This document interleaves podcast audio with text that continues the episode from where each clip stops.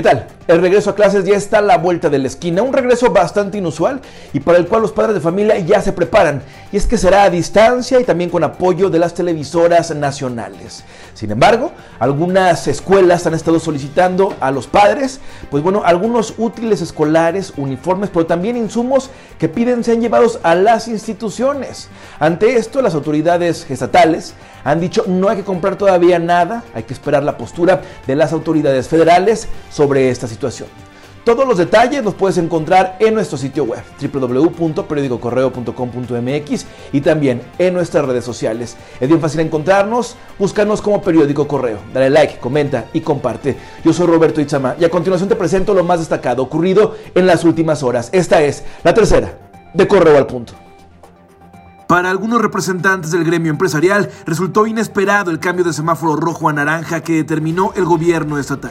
Manifestaron que las medidas para evitar la propagación del coronavirus deben ser más estrictas que nunca para que la apertura de negocios sea permanente. Pues cuando hay una metodología y se cambia de repente eh, eh, y, y se interrumpe, digamos así, pues eso le quita confiabilidad a todo el proceso. Porque precisamente genera dudas entre la población, genera confusión y, bueno, pues obviamente en algunos casos podría generar incluso un relajamiento de las medidas, lo cual sería muy contraproducente. Que a pesar de que la pandemia nos está haciendo que cambiemos, eh, realmente eh, sí tenemos que enseñarnos a convivir, a convivir con ella como cualquier otra otra enfermedad que está con una, una cosa muy difícil de controlar, sin una medicina que se pueda tomar, pero la verdad es que lo que necesitamos es ya enseñarnos a convivir con ella. Yo pienso que en la medida que cumplamos y que llevemos a cabo las medidas de, sanitarias que ya todos conocemos, pues obviamente se, se, irá dejando esto. Acuérdense también que cada estado determina en un momento dado, estamos en rojo, pero se determinó el, semáforo naranja para que estos sectores pudieran entrar a, a trabajar porque ya tenían muchísimo tiempo.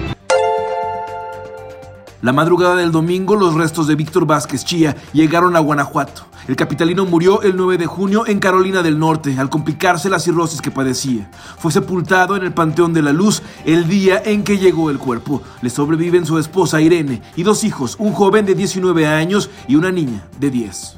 Yo ya estoy un poquito más tranquila porque la verdad sí, después de este, después de casi dos meses en espera, al final pues ya nos lo trajeron a su tierra ya le dimos, que está en la sepultura. Al anunciarse el avance a semáforo naranja durante la pandemia de COVID-19, personal de Cinépolis se prepara para reabrir las salas de la Plaza Comercial Parque Celaya y Galería Celaya. Se permitirá un aforo del 25% de la capacidad. Este miércoles se ultimaron detalles de los protocolos sanitarios. A través de redes sociales se informará al público la cartelera. Desde temprana hora, algunas personas acudieron a averiguar si ya había servicio. Con el avance del semáforo de riesgo epidemiológico naranja, el Museo de las Momias reabrirá este viernes. Así lo anunció el alcalde de la capital, Mario Alejandro Navarro. Detalló que en los 133 días que permaneció cerrado, se perdieron 19 millones de pesos que se habría recaudado en las taquillas. El presidente municipal informó que habrá un precio especial de 33 pesos al público en general. Durante todo el mes de agosto, se contempla una reducción en el aforo de visitantes, así como estaciones de desinfección y filtros sanitarios. En tres semanas que lleva la prueba piloto de la ciclovía emergente del Boulevard López Mateos en la ciudad de León, 2.400 ciclistas la han utilizado. La directora del Instituto Municipal de Planeación, Graciela Amaro Hernández, explicó que se han analizado detalles como la semaforización y el ancho de algunos tramos con el fin de implementar mejoras. Reconoció que el 70% de las quejas sobre el proyecto provienen de automovilistas.